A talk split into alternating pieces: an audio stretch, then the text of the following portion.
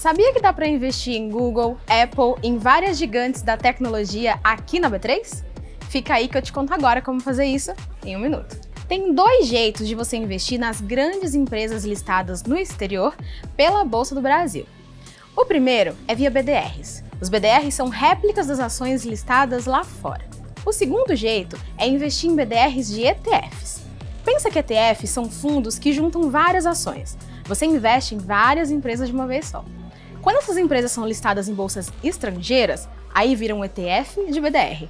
Deu para entender? Uma vantagem desses dois produtos é que você não precisa tirar o seu dinheiro do Brasil para investir nessas empresas gringas. Não precisa nem ter conta no exterior. Tem várias opções delas aqui na bolsa. Para saber mais, entra lá no site, tá aqui na descrição.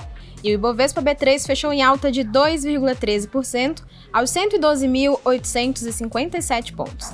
A empresa com melhor desempenho do dia foi a B2W Digital, com alta de 16,17%.